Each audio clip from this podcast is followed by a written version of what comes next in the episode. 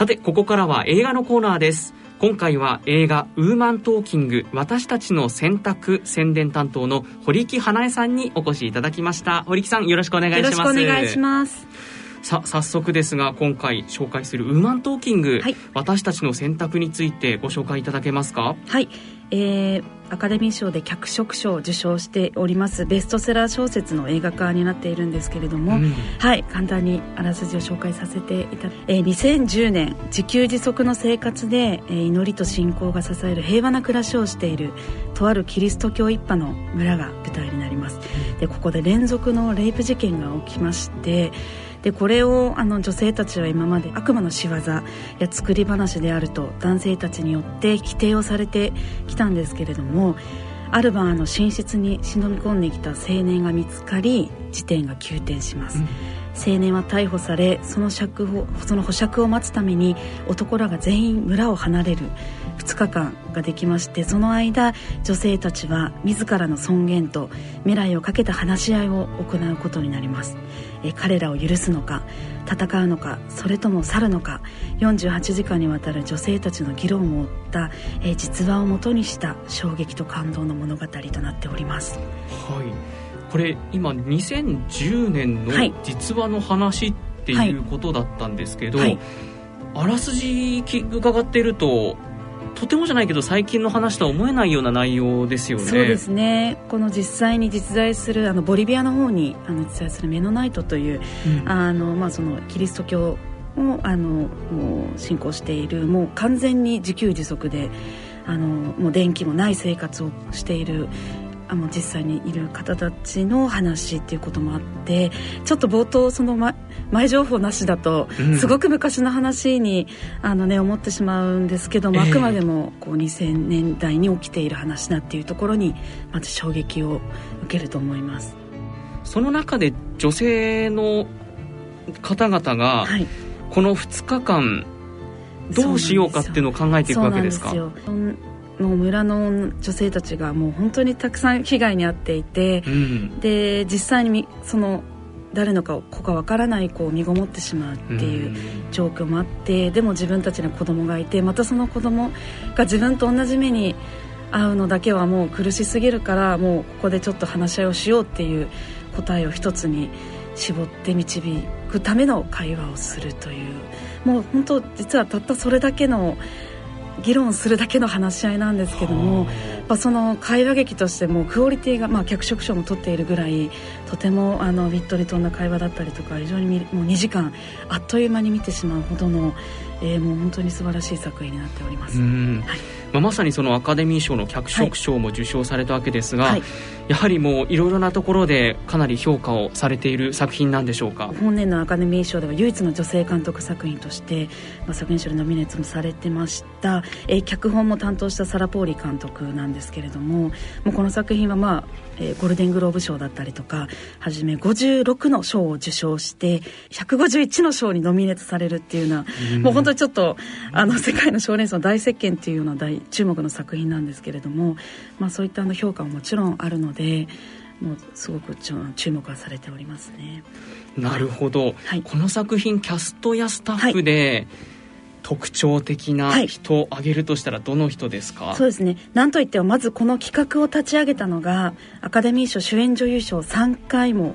今まで撮ってきているハリウッドキッドの名女優フランシス・マクドーマンド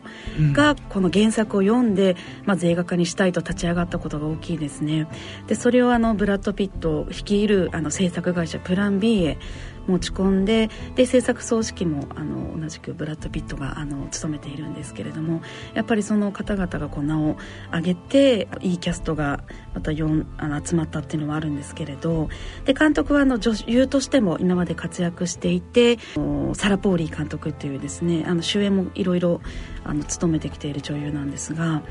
でキャスト本作の主演がキャロルでカンヌ国際映画祭女優賞にも輝いたルーニー・マーラーとか「ザ・クラウン」というドラマのシリーズであのエミー賞も取ってます。クリア・フォイだったりとか本当実力派のスターたちが名を連ねているんですね。もう本当にもう本当舞台的なただし話し合うだけの映画なんですけどもあのその演技がやっぱりすごすぎて引き込まれてしまうっていうのはありますね。どうですか？堀木さんからこの作品ご覧になって、はい、ここがやっぱり見どころだなっていう部分はありますか、はい、まあ、あのとても偶話的にこれを描いているのでっていうことがまず一個と、まあ、あの起きたことに対してこうなんか疑念や不安をこう描いているだけじゃなくってじゃあこれからどうするのかっていう、うん、まあ、未来の可能性をこう物語っているのでやっぱその MeToo 運動に紐づくような女性の権利を描いた映画ってたくさんあると思うんですけども、えー、やっぱそこに対しても真打ち登場じゃないんですけどもなんかすごくあのこれからその未来についてあの難しい話じゃなくってこうユーモラスにこう描いているっていうところで非常にこう男性が見てもあの会話がけとしてすごく面白く見ていただけるのではないかなと思っております。ちなみにこの映画なんですけど、はい人とたえさんが、台湾でご覧になったんでしたっけ、はい、はい、そうなんです、はい、台湾では、はい「没有声音的女人们」っていうタイトルで、まあ、日本語に訳すと「声なき女性たち」っていうタイトルで上映してたんですね、でちょっと気になってあの見たんですけど一番の感想は12人の怒れる男の、ああいう感じの女性版の「あの舞台でいうとワンシチュエーションじゃないんですけど、うん、ああいう本当にその会話でお互いに重ねていきながら、うん、あの何かを導き出すっていうそういうすごく濃密なこう舞台劇を見たような感じがありました、はい、おっしゃる通りですよね、それをあのおっしゃられる方もあのやっぱ思い出す本当です、方もやっぱりいらっしゃって、でこの描かれる女性たち、まあ、この文明の教育っていう観点が女性に対してないコミュニティの中で生きてるから、はい、やっぱそう声なきっていうことでやっぱこう自分のことを発言思い発言すること自体が、うん、多分もう小さい頃からそういう状況になかったからやっぱそれがもう不思議と疑問も持たない ぐらいの感覚だったんで。ですよね。でまああの書くこともできないから知識はないんだけどもやっぱりでも知恵はあってこのね話し合うたくさんいろんな女性が女性の中にもいろんな意見があるんだけどそれをすごく話し合いをする、まあ、とても民主的なやり方で一つの答えを導こうとそこまで行き着く2時間なんですけどもうそれが見事で あもう本当に何も物書きできなくてもこうやって一人一人話をしてこう答え導くことこれがまあちょっとね今の日本に足りないかもしれないですけどなんかすごく考えさせられましたね。その人としての尊厳を民主主義的な方法でつかむための極めてそういった方法で文化も何もない女性たちがそれを実現させてしまう。っていうところにやっぱ面白さを感じましたしあのまあまあ終始明るい話ではないんですけどもでもやっぱなんか女性特有の腕力はないけどもその共感力がぱ女性ってやっぱすごく男性より多分長けていて、はいこう辛いこともお互いこう話し合ってやっぱそこで笑いが生まれて なんか不思議と笑いがポコポコ出てくるんですよ、ね、こんなこうなんか難しい話なんだけど結構やっぱり「だよね」みたいな感じで笑い合ってでもそれでやっぱ結束が生まれて。こうなんて決断していくってどの時代もどんな環境でいても女性はそういうやっぱり力があるみたいなところをすごく感じてああやっぱすごい描き方だなと思思いましたけど、はい、はい。まあ、そういった人間味というか、はい、そういう部分も感じられる映画っていうことなんですね。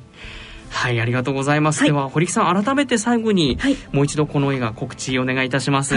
えー、女性の尊厳そして未来を描いた本作なんですがまるで自分もこう話し合いの一人になったかのような没入感を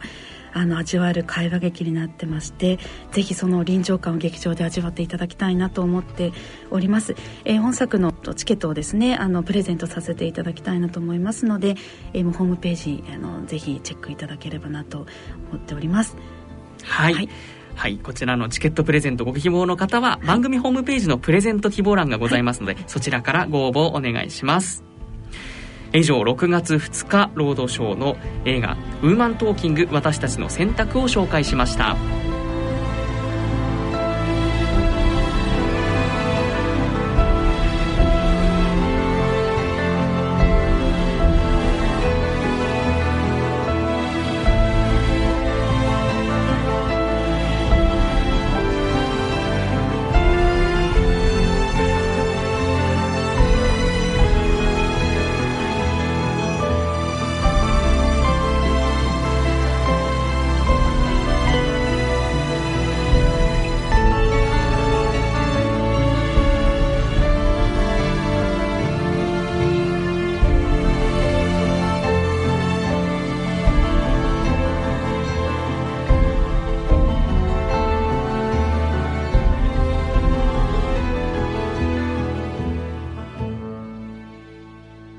大人のラジオ。